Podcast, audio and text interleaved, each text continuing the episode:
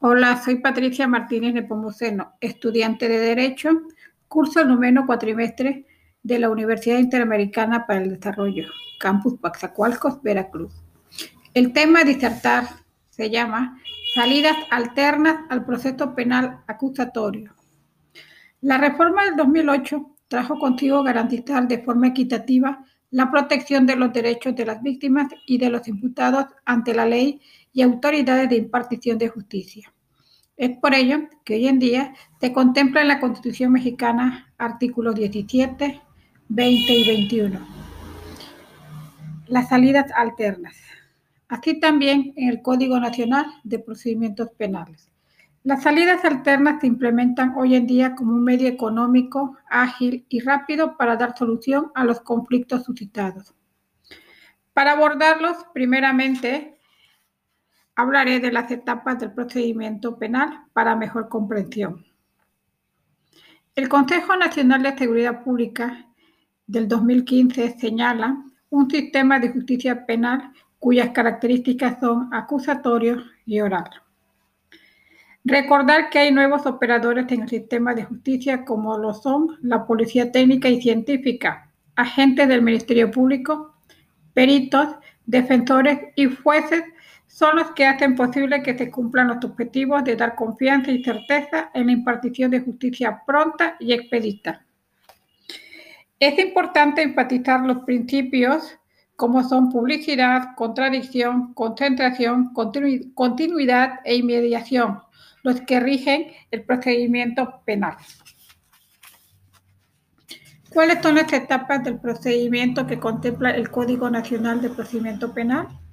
El artículo 211 señala que comprende las siguientes etapas. Uno, la etapa de investigación. A su vez, tiene dos fases.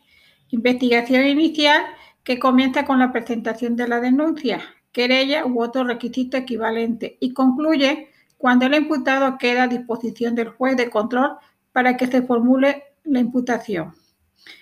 Investigación complementaria que comprende desde la formulación de la imputación y se agota una vez que se haya cerrado la investigación.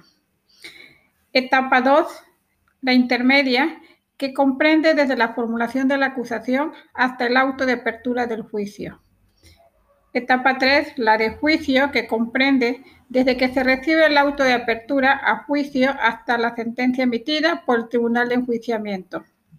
Para no llegar a un juicio como tal, se procede a la implementación de las salidas alternas del proceso, que ayudan a finalizar el proceso que se sustenta en el principio de oportunidad penal. El artículo 184 del Código Nacional de Procedimientos Penal menciona dos formas de solución alterna al procedimiento, el acuerdo reparatorio y la suspensión condicional del proceso. ¿En qué consiste cada uno de ellos? Se explicará. Referente al acuerdo reparatorio, son aquellos celebrados entre la víctima y el imputado, una vez aprobados por el Ministerio Público o el juez de control y cumplido en sus términos, tiene como efecto la extinción de la acción penal. Artículo 186 del Código Nacional de Procedimientos Penales. La procedencia de los acuerdos reparatorios señalada en el artículo 187 del Código Nacional de Procedimiento Penal. Uno, en delitos que se persiguen por querella, por requisito. Dos, delitos culposos. Tres, delitos patrimoniales cometidos y violencias sobre las personas. Los acuerdos reparatorios procederán desde la presentación de la denuncia o querella hasta antes de decretarse el auto de apertura de juicio. Cuando se promueve el acuerdo preparatorio después de dictarse el auto de vinculación a proceso y antes de decretarse la apertura a juicio, el proceso se, podrá suspender hasta por 30 días. Artículo 188 del Código Nacional de Procedimiento Penal. La siguiente salida, llamada suspensión condicional del proceso, Debe entenderse el planteamiento formulado por el Ministerio Público o por el imputado, el cual contendrá un plan detallado sobre el pago de la reparación del daño y el sometimiento del imputado una o varias de las condiciones que refiere este capítulo, que garantice una efectiva tutela de los derechos de la víctima o ofendido y que, en caso de cumplirse, pueda dar lugar a la extinción de la, de la acción penal. Esto lo contempla el artículo 191 del Código Nacional de Procedimiento Penal. Procede esta salida a solicitud del imputado o del Ministerio Público con acuerdo de aquel según los requisitos previstos en el artículo 192 del Código Nacional de Procedimiento Penal. En la, siguiente ah, la siguiente salida alternativa se llama procedimiento abreviado es considerado una forma de terminación anticipada del proceso. Artículo 185 del Código Nacional de Procedimiento Penal. Para autorizar el procedimiento abreviado, el juez de control verificará en audiencia los siguientes requisitos. Lo menciona el artículo 201 del mismo código. Uno, que el Ministerio Público solicite el procedimiento para lo cual se deberá formular la acusación y exponer los datos de prueba que la sustentan. La acusación deberá contener la de enunciación de los hechos que, se atribuyen al acusado, su clasificación, que el imputado reconozca estar debidamente informado de su derecho a juicio oral y de los alcances del procedimiento abreviado. Expresamente renuncie al juicio oral, consienta la aplicación del procedimiento abreviado, admita su responsabilidad por el delito que se le impute, acepte ser sentenciado con base en los medios de convicción que ponga el Ministerio Público al formular la acusación.